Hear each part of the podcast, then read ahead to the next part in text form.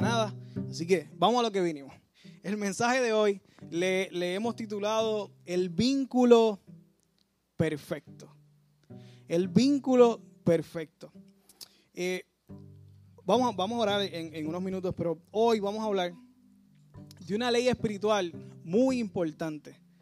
Eh, y que si tú la crees y que si tú la pones en práctica, yo te aseguro porque la Biblia sí lo promete y Dios así lo promete a través de su palabra, que Él va a bendecir tu vida, que Él va a bendecir tus relaciones, que Él va a bendecir tu familia, que Él va a bendecir cada una de tus relaciones y te va a bendecir a ti también. Y hoy tú, después de escuchar este mensaje, tú vas a tomar una decisión, la vas a tomar. Tienes dos opciones. Hacer lo que la gran mayoría de las personas hace luego de una predicación, simplemente escucharla, la entendí, que bueno, chévere, pero no la pones en práctica, no haces nada con ella. O puedes tomar otra decisión y lo puedes tomar desde ya. Que lo que tú vas a escuchar hoy, tú lo vas a poner en práctica y que tú vas a hacer lo posible para empezar a transformar tu forma de ver eh, esta ley espiritual que vas a aprender hoy y que vamos a conocer y vamos a estudiar una vez más hoy. Y créeme que vas a ver la gloria de Dios en tu vida. Vamos a leer este verso y luego quisiera que me acompañaran a orar, pero quisiera leer eh, eh, Colosenses 3, 12 al 14, que luego que estuve haciendo la presentación me di cuenta que fue una continuación de la predicación que di anteriormente, que, hablamos sobre Colosenses 3, 4. Pero aquí Pablo le está hablando a la iglesia y le está dando instrucciones específicas. Quiero que, que leamos, dice, Dios los ama mucho a ustedes y los ha elegido para que formen parte de su pueblo. Por eso, vivan como se espera de ustedes, amen a los demás, sean buenos, humildes, amables y pacientes. Sean tolerantes los unos con los otros. Y si alguien tiene alguna queja contra otro, perdónense, así como el Señor los ha perdonado a ustedes. Y esta es la parte más importante. Y sobre todo, ámense unos a otros, porque el amor es el mejor lazo de unión o como dice la reina Valera, es el vínculo perfecto. Señor, ante ti venimos una vez más. Padre, ante ti venimos con nuestro corazón, con nuestra mente, eh, Padre, dispuesta a ser transformada, dispuesto a ser transformado nuestro corazón por tu palabra, Dios. Te pedimos en el nombre de Jesús que hables a nuestras vidas te pedimos en el nombre de Jesús que nos permitas abrazar esta palabra y que no caiga entre piedras, que no caiga entre espinos, que caiga en un corazón humilde, receptivo, dispuesto a ser transformado por tu amor. Te pido que tú bendigas a cada uno de los que está escuchando y los que escucharán este mensaje, Señor. Que bendiga, Señor, sus vidas. Que podamos, Señor, ser transformados por tu verdad y por tu amor. Señor, guíame y no me permitas ser una piedra de tropiezo para cada uno de nuestros hermanos, sino que simplemente ser un recipiente de tu amor y de tu gracia en esta hora. Te lo pedimos, Señor, en el nombre poderoso de Jesús. Amén y amén. Me gustaría comenzar con la voluntad de Dios para, para cada ser humano. Y esto, esto, lo, esto es lo que Dios quiere. No para nosotros, no para los, los puertorriqueños, no para los que los, creyentes, no para todo ser humano creado, imagen y semejanza de Dios. Esta es la voluntad de Dios. Primero, que lleguen a la salvación por medio del conocimiento de que son pecadores y que necesitan a Cristo. Salvación, eso es lo primero que Dios quiere para todo ser humano, todo el mundo, toda persona que usted conoce, esto es lo que Dios quiere. Que lleguen a la salvación por medio del conocimiento de que son pecadores y que necesitan a Cristo. Luego, que sean parte del cuerpo de Cristo, la iglesia, que sean miembros de una iglesia, porque ese fue el diseño de Dios para todos. Todos tenemos que ser parte de su cuerpo, que la cabeza es Cristo, y esa es la voluntad de Dios para cada persona que tú puedas conocer y para nosotros también. Luego, que, que crezcamos y que maduremos. Que crezcamos, que constantemente estemos creciendo. Cuando Romanos 12.2 dice que, transformado nuestros, eh, por, el, por el medio de la renovación vuestro entendimiento.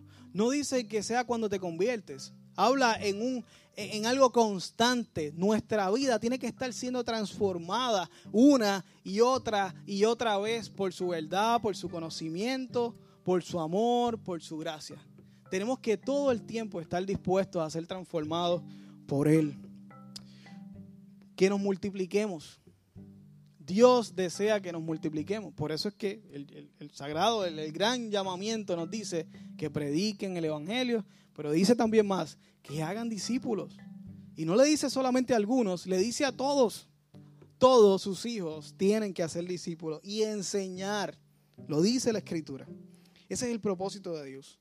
Pero sobre todo, que perseveremos hasta el fin. Perseveremos. Luego que estamos somos parte de ese cuerpo. Luego que hemos sido perdonados, que hemos sido injertados en ese cuerpo y somos miembros de su cuerpo, de ahí sale la palabra membresía de la iglesia, somos miembros de su cuerpo. Estamos todos juntos caminando esa meta final, que es la salvación. Allí estamos todos juntitos, pegados, perseverando en un camino estrecho, dice la escritura, perseverando hasta el fin significa, hermano, que toda la gente que tú puedas conocer, todas las personas que tú puedas conocer, imagínalas todas juntas en una iglesia. Todo el mundo, de diferentes clases sociales, de diferentes eh, visiones de lo que es política, de diferentes este, gustos, de diferentes vestimentas, de diferentes lo que sea. Todos juntos en una misma iglesia. Esa es la iglesia. Y esa es la voluntad de Dios para todo eh, pueblo, barrio, país, cualquier parte del mundo. Todo el mundo juntos en una sola iglesia con un mismo propósito. ¿Cómo es esto posible? ¿Cómo es esto posible si a uno es a veces con los que pensamos igual, a veces tenemos problemas? Imagínate con la gente que pensamos distinto. ¿Cómo es esto posible? Pues es simple. Esta esta tierra, hermano. Esta tierra, este mundo que tiene su, bandera, su himno, eh, su forma de hacer economía, su cultura, sus tradiciones, eh, todo como se, se, divide en barrios, pueblos, condados, como sea. Eh, está toda esta tierra, todo el planeta Tierra, todo el mundo, toda la humanidad. Pero Dios vino a través de su Hijo a despertarnos y dejarnos saber que hay una vida más allá que esto terrenal. Hay una vida eterna. Entonces todos los que estamos aquí, que hemos sido despertados por su gracia y hemos aprendido que hay una vida eterna, estamos en la tierra, pero dejamos de poner nuestros ojos en la tierra y empezamos a mirar la vida eterna. Entonces todas estas personas diferentes pueden estar juntas porque todos tienen una meta en común. ¿Cuál es esa meta en común? La salvación y la vida eterna. Filipenses 3:14 dice así, no sé si lo, llegué a poner. Verifícate a ver si, está, si no lo leo. Ok, lo leo. Dice, así que sigo adelante hacia la meta para llevarme el premio de Dios, nos llama a recibir por medio de Jesucristo. Esa es la meta, la salvación. El objetivo de todo creyente es la salvación. Por eso puse esa fotito así como un camino hacia el cielo, algo así medio raro. Esa es nuestra meta, hermano. Salvación, perseverar juntitos en el cuerpo de Cristo hacia la gran meta. Y por eso es que todas estas personas pueden estar juntas. Pero, pero si son tan diferentes y, nosotros tendemos a ser medios problemáticos todos y medios quisquillosos con nuestras cosas y si no son piensan igual que nosotros pues tenemos algunas algunas diferencias ¿cómo es posible que nos mantengamos unidos? pues simple con el vínculo perfecto que es el amor y la palabra dice vínculo perfecto y sugiere que existen otros vínculos. Que hay otras razones por las cuales tú te vinculas con las personas. Y voy a dar un ejemplo. Los estudiantes. Los estudiantes que están en un salón de clase. Se conocen, están vinculados, están juntos. Pero la razón por la que están juntos es porque se aman y quieren estar juntos. No, es porque van a recibir una educación. Esa es la razón por la que los vincula incluso con los maestros. Eh, los que están en el trabajo, tú tienes un vínculo con tus compañeros de trabajo, pero, pero no es porque tú le ames necesariamente, es porque, es porque simplemente quieres trabajar y tienes que trabajar, ¿ves? Eso es lo que los vincula. Otras cosas en la fila, en una fila del banco o donde sea. Eh, tú estás detrás o frente a una persona, ahora seis pies, pero igual estás detrás, cerca de una persona. ¿Y qué te vincula? No te vincula que tú le ames, te vincula, estás cerca de él porque tú quieres recibir un servicio. Hay muchas razones por las cuales tú estás cerca de una persona y no necesariamente es amor. Nuestros vecinos igual. Tú estás al lado de tu vecino, pero ni tú escogiste el vecino o mañana se puede mudar, aunque lo hayas escogido, pueden pasar 20 cosas. Tú no, tú no, tú no escogiste tu vecino, pero estás cerca de esa persona y te vincula una distancia, pero es porque simplemente vives allí. La iglesia. ¿Qué te vincula al que está cerca de ti? Tú quieres, ¿por qué viniste al servicio? ¿Y por qué venimos a la iglesia? ¿Queremos recibir algo de Dios? ¿Queremos recibir algo de las personas? ¿O simplemente queremos que Dios haga algo en mi vida? Pero la razón real que dice Colosenses es, si quieres ponme la de amor, es el vínculo perfecto. No me des un spoiler. Eh, ¿qué te, ¿Cuál es la razón por la cual tú estás vinculado, tú estás cerca de ese hermano de la iglesia? Porque quieres buscar a Dios. Pues eso está bien, obviamente está bien, qué bueno. Pero la escritura dice que el vínculo perfecto no es que los dos queremos buscar a Dios, así como queremos buscar el servicio en el banco, así como queremos buscar eh, una educación. Dice algo más excelente. Dice que la razón por la cual tú te vinculas al hermano es porque tú quieres demostrarle amor. Y esto sube la vara un poco, porque no es solamente que te lleves bien con los hermanos, es que quieras vincularte con Él a través del amor. No para recibir amor, para dar amor.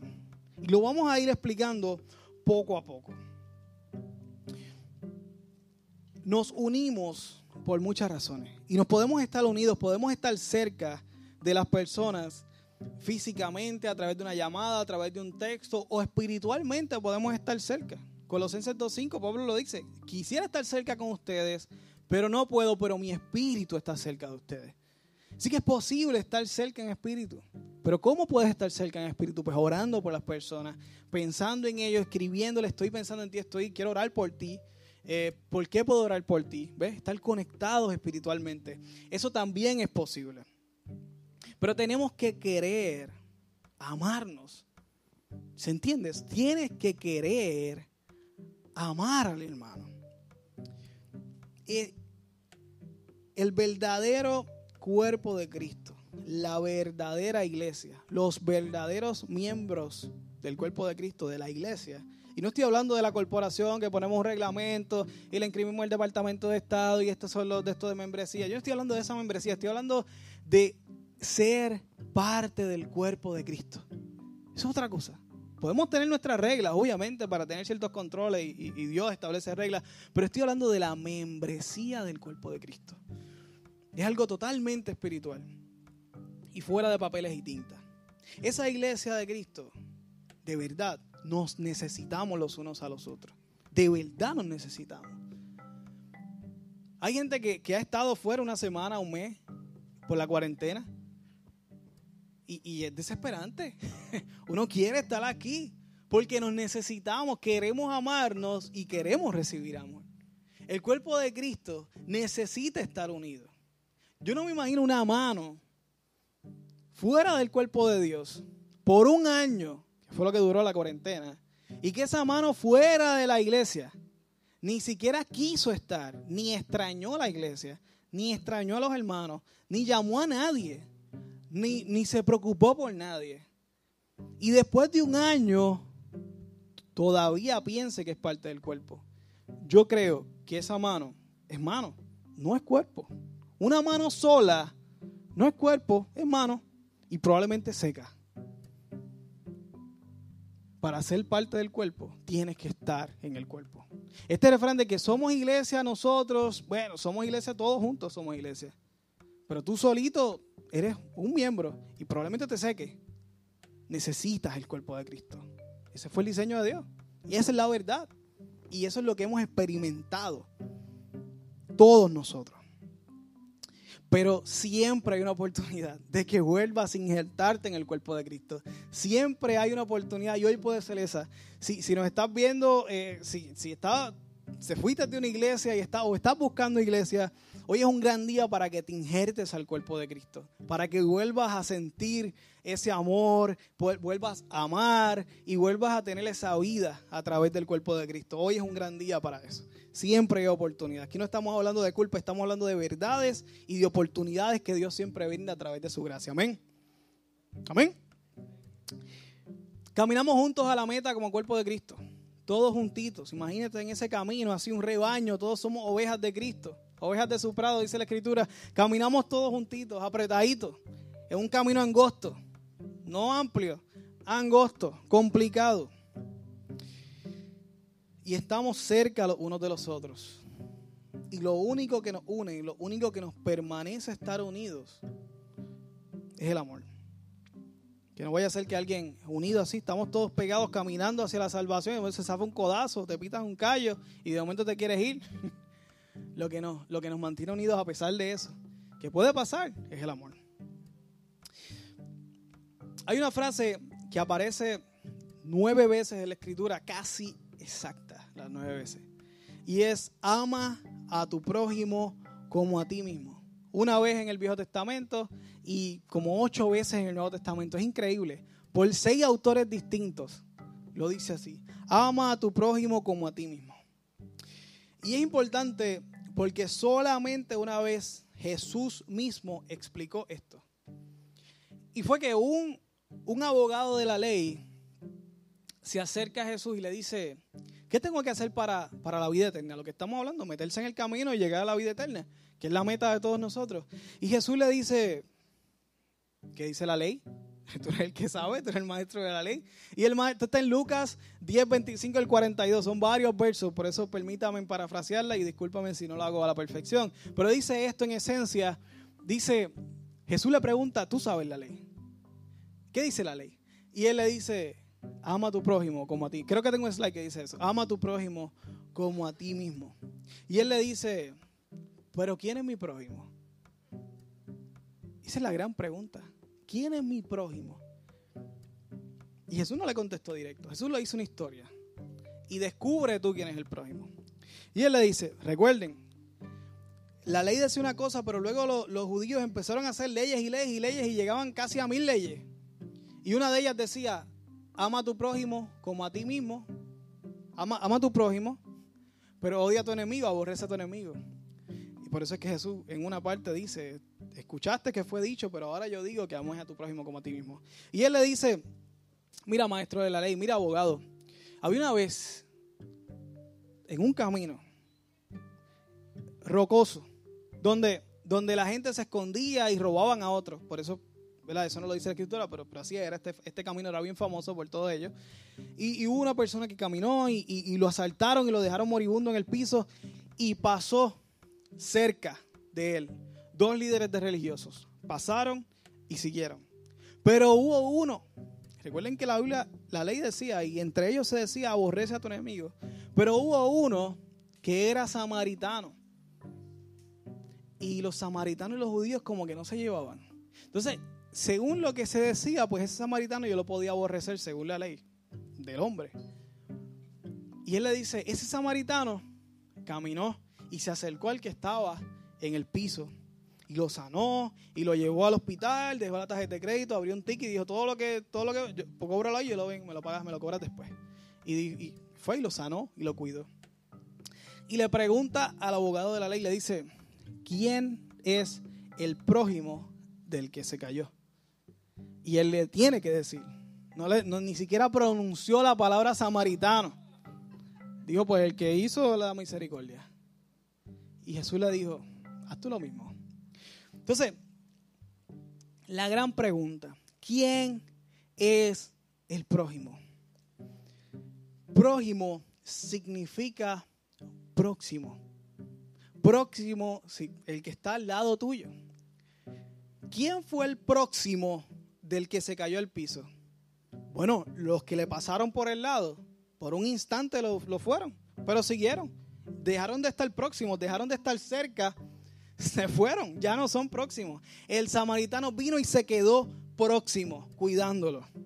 Por eso es que él se convierte él mismo en el prójimo del que necesita.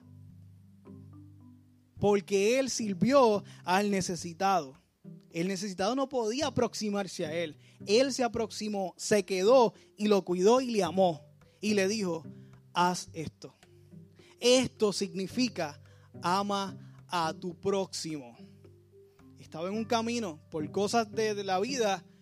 De momento está cerca de esa persona y la palabra dice, ámalo. Y el samaritano se quedó próximo y le amó. Esa fue la enseñanza de Jesús. Próximo. Y la pregunta más bien es, no es quién es mi prójimo. Se nos hace más fácil a veces entenderlo de quien yo soy el próximo, de quien yo estoy cerca. ¿Quién está cerca de mí? Y, y el mundo dice y grita, escoge tus amistades, rodéate de la gente que te ama, pero Dios te dice, ama a los que te rodean. Muy distinto. El mundo dice, escoge las personas que tú decides amar y acércateles, pero Dios te dice, no, al que está al lado tuyo, a ese ama. Ama al que te rodea, ama a tu próximo. No te aproximes a los que te aman, ama a los que están próximos a ti. Y eso es una gran diferencia. Y eso hace la diferencia en la vida. Eso hace la diferencia en nuestra comunidad. No escogemos quién se añade a la iglesia. ¿Quién escoge quién se añade a la iglesia? El Espíritu Santo. Y nos dice, ama a tu próximo. Y Él lo añade. ¿Qué nos está diciendo? Ese que añadí, ámalo. Ese que yo añadí a mi propio cuerpo, ámalo. Te toca amarlo. Ese es nuestro trabajo que se merezca mi amor, no se merezca, eso no me toca a mí. La orden de arriba dice que tengo que amar al que se acercó o al que ya yo estoy cerca. Sé que ya están pensando en quiénes personas están cerca. Eso es importante. Vamos a hacer un ejercicio ahorita. Dios añade, hermano. Dios añade. Y tenemos que hacerlo. ¿Cómo puedo yo amar a una persona, a todas las personas que están cerca de mí? ¿Cómo puedo amar así? Pues a mí hay un verso que todo el mundo conoce dónde está, bueno, no todo el mundo, ¿verdad? Pero es un verso muy famoso entre la comunidad de fe y es Primera de Corintios 13. No podía terminar la hora, eh, si estoy hablando del amor, tengo que hablar de ese verso. Primera de Corintios 13. Quiero, quiero, quiero verlo poco a poco. Hay 16 descripciones del amor. Ese amor que teológicamente y la iglesia le conoce como el ágape, ese amor que, es el vínculo perfecto. No olviden que estamos buscando el vínculo perfecto. Pero ahora vamos a ver cómo es ese vínculo perfecto y cómo debe ser, debe ser ese amor que yo muestro. Ese amor es sufrido. Significa que es un vínculo perfecto porque aunque sufra, aunque lo hagan sufrir, ese amor permanece. Por eso es que permanecemos unidos en el cuerpo de Cristo. Aunque suframos, aunque el mismo cuerpo nos haga sufrir, permanecemos amando. Benigno, hace lo bueno, busca el bienestar de los demás. Se, explica por sí mismo. Busca la benevolencia, busca hacer las cosas buenas por lo demás. Y quiero, quiero aclarar algo. Primera de Corintios 12 le habla a la iglesia. Primera de Corintios 14 habla directamente a la iglesia, seríamos muy ingenuos pensar que 1 Corintios 13 solo está hablando de, una relación de matrimonio, de hijos. Habla a la iglesia también. Corintios es una carta a la iglesia, comportamiento que debemos tener en la iglesia. El amor no tiene envidia. El amor no es actancioso, no se envanece. Próximo. No hace nada indebido. Y aquí viene uno de los más importantes en esta época que nos ha tocado vivir. No busca lo suyo. El amor no anda reclamando justicia. Ese amor que es el vínculo perfecto, no anda reclamando justicia. No te dice, ah, pero es que hice esto. Ahora te toca a ti hacer esto. Ah, pero es que yo estuve fregando dos horas. Tú tienes que también hacer dos horas de trabajo en la casa. No está reclamando justicia. Ah, pero es que yo, yo, yo salí una hora, tú saliste dos horas con tus amigas, pues yo tengo que salir dos horas. Tener tiempo personal está bien. Eso está bien. Pero si te empeñas solamente en eso, vas a estar buscando lo tuyo. Y la palabra dice que el que busca su vida, la perderá. El amor no busca lo suyo. No está buscando lo suyo. Está buscando lo de los demás. Hay varios versos filipenses, creo que Romanos, habla de que trates a los demás como si fueran de mayor valor. Que no estés buscando por lo tuyo, que estés buscando por lo de los demás, el bienestar del otro. En la iglesia, y esto aplica así a todas partes de tu relación. Eso es. Eso de buscar lo tuyo, buscar solo lo tuyo, no, porque es que yo merezco ser amado, yo merezco ser feliz. Eso tiene espacio, seguro que sí. Pero tú quieres ser amado, ama. Tú quieres, tú estás solo, acompaña. Y de paso, tú acompañas y tú también vas a estar acompañado. Tú quieres que alguien te haga bien, haz bien. La palabra, la ley espiritual sigue siendo cierta. No sé si eso fue lo que dijiste. Siembra y cosecharás. Siembra y cosecha. ¿Sabes qué? para ponerle un poco peor. Segunda de Timoteo 3 describe al hombre de los últimos tiempos, al blasfemo, el que, estamos, el que estamos hablando, el que está totalmente inducido y persuadido por la Babilonia espiritual. Lo hemos discutido en los estudios bíblicos. Ese hombre maquiavélico de los últimos tiempos empieza describiendo diciendo, amadores de sí mismo lo describe como una peor, como de las peores cosas que puede tener un hombre, que se aman a sí mismo. Pero describe el amor, que es el vínculo perfecto, que no busca lo suyo. Ese amor no se irrita, no guarda rencor. Tiene las cuentas limpias. No está sacando cuentas viejas de que tú me hiciste. No, perdona. Olvida perdona. Se olvida de los chismes y sigue para adelante. No se goza de la injusticia, se goza de la verdad. Todo lo sufre, lo vuelve a decir. Empezamos con todo lo sufre y lo vuelve a repetir. Creo que hay otro. Sí. Todo lo sufre. Todo lo cree. ¿Se cree las mentiras? No. Es que cree en la gente. Es que yo creo que, que, que, tú, que Dios te va a bendecir. Es que yo creo que, que, tú puedes ser mejor y yo creo que Dios te va a bendecir. Yo creo que tú me vas a hacer bien. Yo creo que la iglesia me va a hacer bien. Yo creo que esta palabra no torna atrás vacía y que todos creceremos y que todos seguiremos creciendo en el Señor y que nuestra iglesia crecerá en amor. Yo creo eso. Cree la gente. Mira, ojalá los chismosos fueran para cosas buenas y estuvieran chismeando cosas, se inventaran cosas buenas. Y digan, no, este tipo está brutal. Este, aunque sea embuste, que se inventaran cosas buenas, pero no, se inventan lo malo. Pero el que cree, ojalá fueran chismosos buenos, estuvieran regando cosas buenas que aunque fueran falsas. Pero no, dice lo malo. Cree, cree lo bueno. Las personas creemos, tenemos fe en las personas, tenemos fe en que, en que esta persona yo voy a poder confiar. Obviamente todo eso tiene sus limitaciones, estamos hablando de una, una, una regla general, pero creemos en la gente. Esperamos que la gente se comprometa más con Dios y creemos que no perdemos nuestro tiempo en cada vez que nos reunimos, cada vez que invertimos en las personas. Cada vez que, decidimos tomarnos un café, una persona, creemos que va a ser una bendición esa reunión. Así sea espontánea. Todo lo espera. Y me encanta porque no espera solamente los regalos el día del cumpleaños. No espera que te acuerdes del día del aniversario. Espera lo bueno. Pero el amor también espera lo malo. Espera que tú te equivoques. Está ready para perdonarte cuando tú le vayas a fallar. El amor lo espera, espera que como pecadores que somos, que somos imperfectos, cuando salga tu imperfección o cuando salga tu pecado, no le sorprende porque es que yo sé que tú eres pecador. ¿Qué puedo esperar de un pecador? Pues pecado. Si recibo cosas buenas, gloria a Dios. Pero el amor espera lo malo, espera la traición y se prepara mentalmente para absolverla. Por eso es que es un vínculo perfecto. ¿Cómo un amor así ¿Cómo personas que se aman así van a romper su relación? No hay forma. Es el vínculo perfecto. Todo lo soporta.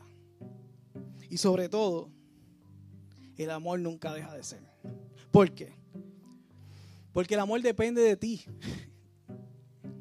El amor es mucho más racional que sentimental. El amor es mi acto, es mi deseo de mostrarte y de buscar el bienestar hacia ti, más que hacia mí. El amor es una fuerza de yo querer bendecirte, de yo querer buscarte, de yo querer tu bienestar, de, de yo estar cerca de ti, de acompañarte en momentos de dificultad.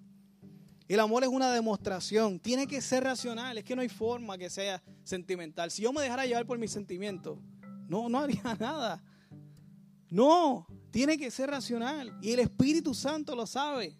Dios mismo, a través de su Espíritu, se está dentro de nosotros a través del Espíritu Santo. Y una de las cosas que dice que nos va a regalar es el don del amor para mantener ese cuerpo en el camino hacia la eternidad.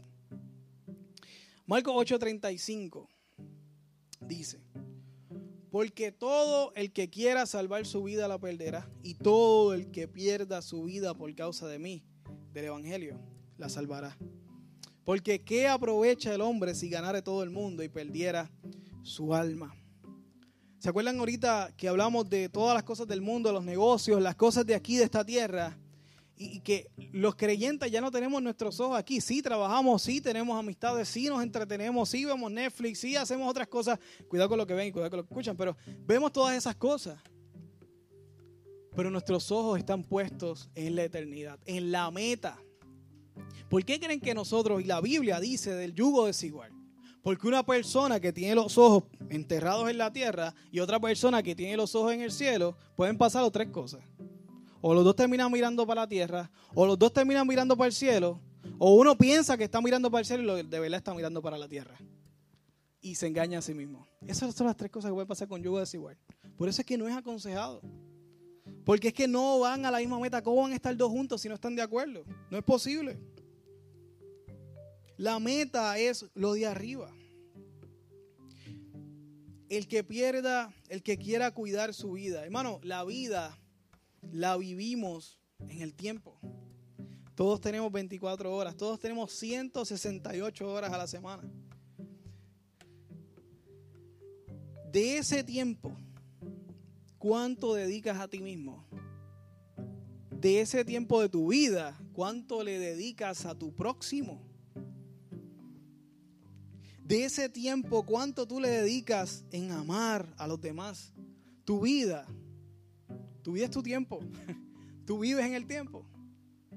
Dime a qué tú dedicas tu tiempo. Dime en qué tú inviertes tu dinero. Y yo te voy a decir dónde está tu corazón. Y te voy a decir a quién tú amas también. Amar es dedicar tiempo. Es una forma práctica, es dedicar tu tiempo, es dedicar tu vida aquellos que deseas amar. Y Dios nos manda a amar a nuestro próximo. Está diciendo que no tengas amistades fuera de Puerto Rico, fuera. No, no está diciendo eso. Está diciendo que también tienes que amar a tu próximo, que tienes que amar a tu prójimo. Invitarle un café, una llamada, un texto.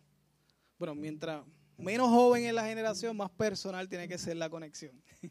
Tú le, tú le envías un mensaje de texto a una persona de tercera edad, eh, no le mueve ni un pelo de sentimiento. Tú le envías un texto de motivación a un joven y le puedes transformar la vida. Pero esa persona de tercera edad quiere una visita presencial. Hay que aprender a comunicarnos y amar a la gente como reciben ese amor. Una llamada, hay gente que, tolera llamada, hay gente que ni una llamada, no, tienes que visitarme, si no, no, no cuenta. y, hay gente que un mensaje de texto, un mensaje de voz, ya, brother, estás bien, ya, hermano, gracias por escribirme. Hay gente que eso no le mueve ni un pelo de sentimiento. Uno tiene que aprender a conocer la gente que uno quiere amar y hacer planes y planificar para amar. Sacar tiempo en tu agenda para amar. Si realmente tú eres un hijo de Dios, si realmente tú quieres perseverar, si realmente tú quieres obedecer a Dios y creerle a Dios, pues tú haces lo que Dios quiere. No hay otra. Preguntarle a la gente, ¿cómo están? ¿Cómo puedo orar por ti? Es una forma de acercarte espiritualmente. Y ora. y cuando ora se le escribe, mira, oré por ti. Eso es brutal. Cuando alguien te textea, estoy orando por ti, por tu familia. ¡Wow! Es lindo. ¿Te imaginas una vida donde todo el mundo se llama así? Así, así intenso. ¿Te imaginas esa vida? ¿Te imaginas una casa donde toda la familia se ame de esa forma? ¿Te imaginas una iglesia donde todo el mundo se ame de esa forma? ¿Te imaginas eso? Es como si fuera literalmente diseñado por Dios. Así es.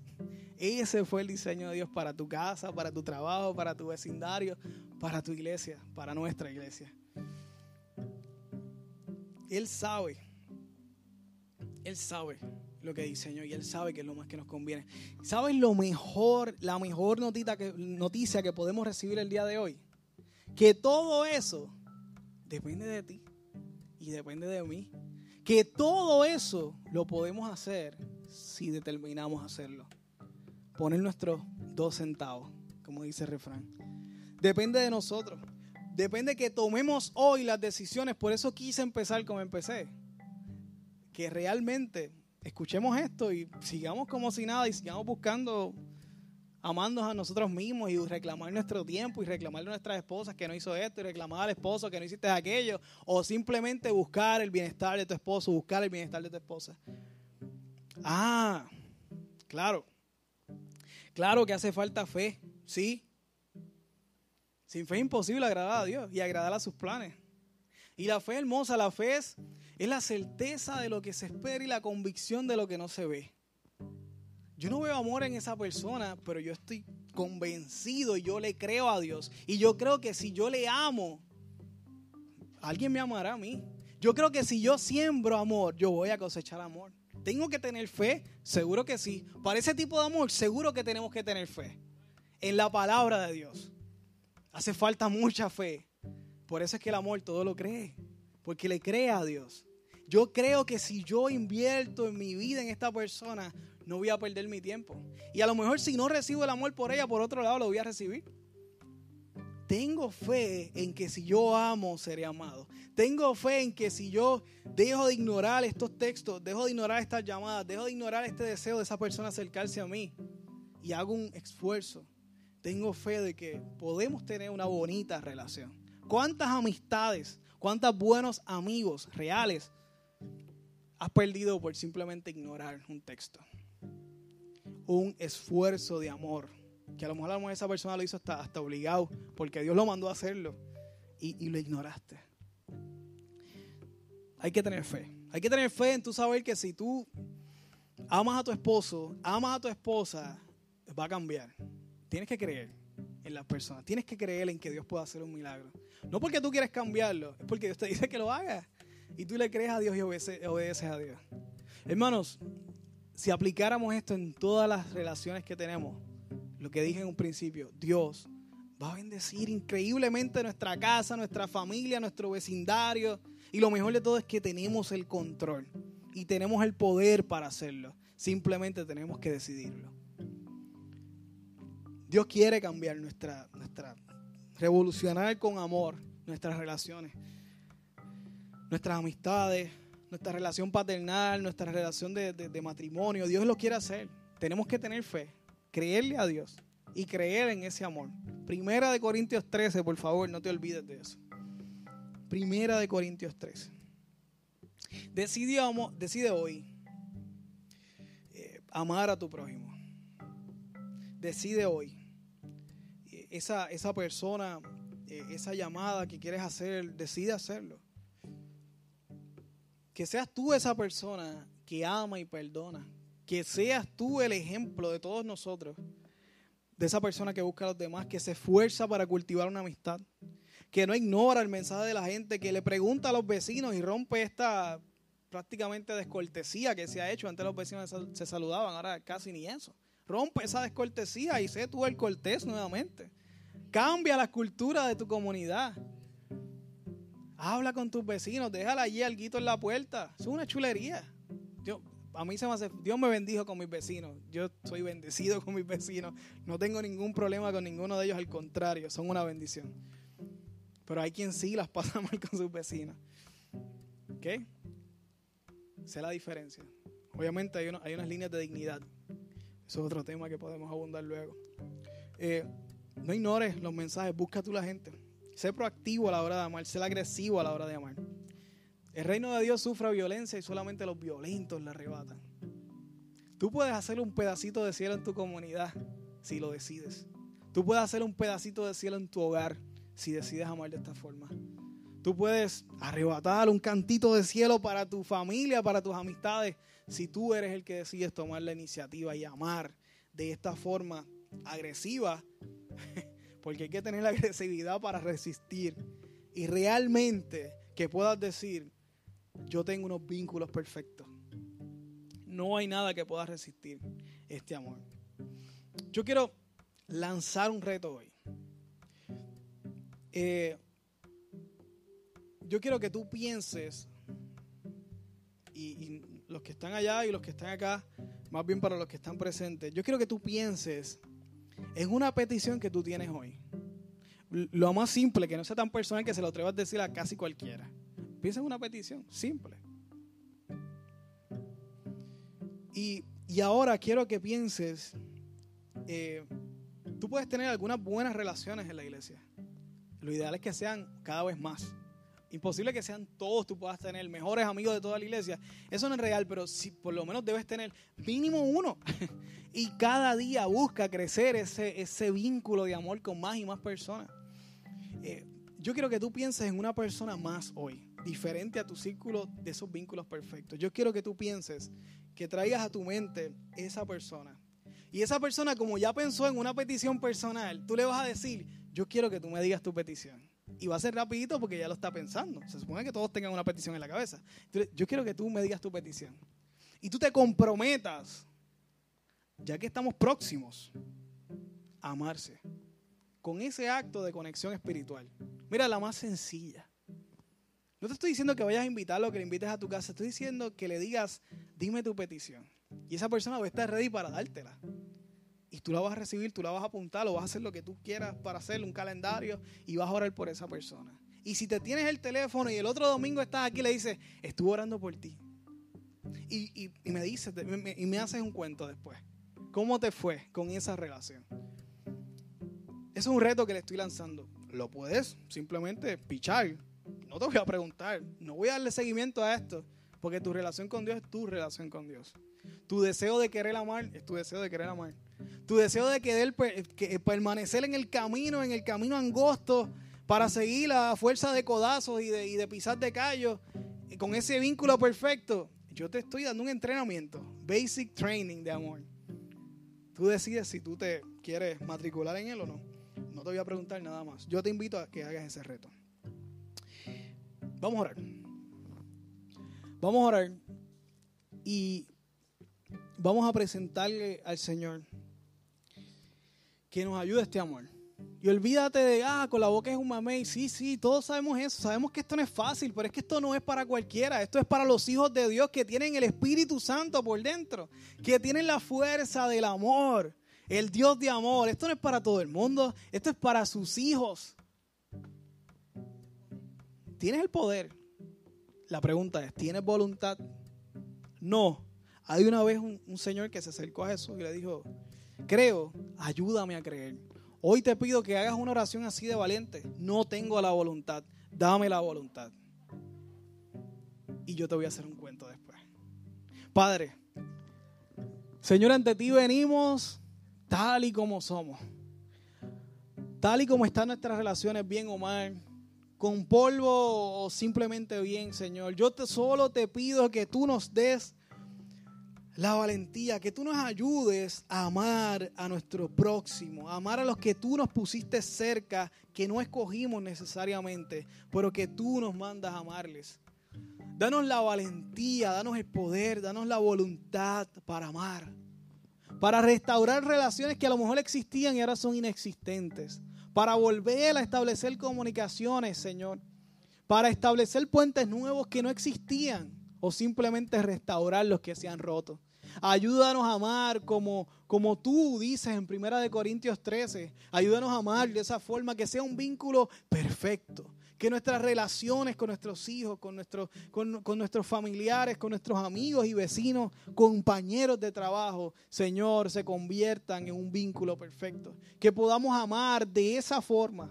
Que podamos amar hasta, hasta perdonar, Señor, que podamos estar preparados para recibir traición y aún así permanecer amando y perdonar y ser sanados por ti. Te pido, Señor, que tú les des, nos des la valentía. Que tú nos ayudes a olvidarnos un poco de nosotros y pensar más en los demás. Que tú no, nos, no me cambies la agenda, Señor, de estar pensando en mí, en mis planes, en mi futuro. Y me ayudes a pensar en, en los planes de los demás, en el futuro de los demás. Y ayúdame a bendecirlos, Señor. Porque, porque, y ayúdanos a creer que si obedecemos esto, Señor, tú te encargarás de nuestros planes. Ayúdanos a, creer, Señor. Ayúdanos a tener fe. Danos la fe de creer de que así será. De que si nos olvidamos un poco de mí y de nosotros, tú vas a hacer y vas a hacer una obra. Ayúdanos a creer en la gente. Ayúdanos a creer en las personas. Ayúdanos a tener fe que las personas van a cambiar y que van a ser, Señor, recíproco de ese amor. Señor, y si, y si no lo son, te pido que, que, tú mismo vengas y sanes nuestras heridas, que tú mismo vengas y sanes nuestro corazón, que tú nos ayudes a tener ese amor de Primera de Corintios 13 que todo lo sufre. Ayúdanos a sufrir como tú sufres cada vez que te traicionamos a ti. Ayúdanos a, a, sufrir y a perdonar, Señor, como tú lo hiciste, que sabiendo que te iba a negar, sabiendo que yo te iba a traicionar, moriste en una cruz y, y sufriste ese amor, sabiendo que yo volvería a pecar contra ti. Ayúdame a amar como tú amas, Señor, y queremos ver el fruto de ese amor en nuestra iglesia creemos, yo creo en ti, Señor. Yo creo que tú lo harás. Yo creo que tú transformarás relaciones. Yo creo que tú transformarás familias. Yo creo que tú harás un milagro en relaciones que han estado muertas, Señor. Te pido en el nombre de Jesús que bendigas nuestra familia de fe. Que bendigas nuestra hermosa y amada congregación, Señor. Padre, porque, porque aunque nos amamos, Señor, tu palabra es clara y tenemos que ser mucho más agresivos a la hora de amar y ayúdanos a ser más excelentes en este vínculo perfecto. Gracias, Señor. Gracias por tu amor. Gracias por tu Espíritu Santo, porque no andamos solos, andamos con Él. Y sé que nos apoyará. Danos la voluntad. Danos la voluntad, Señor. Danos la voluntad. En el nombre poderoso de Jesús. Hemos orado. Amén y amén.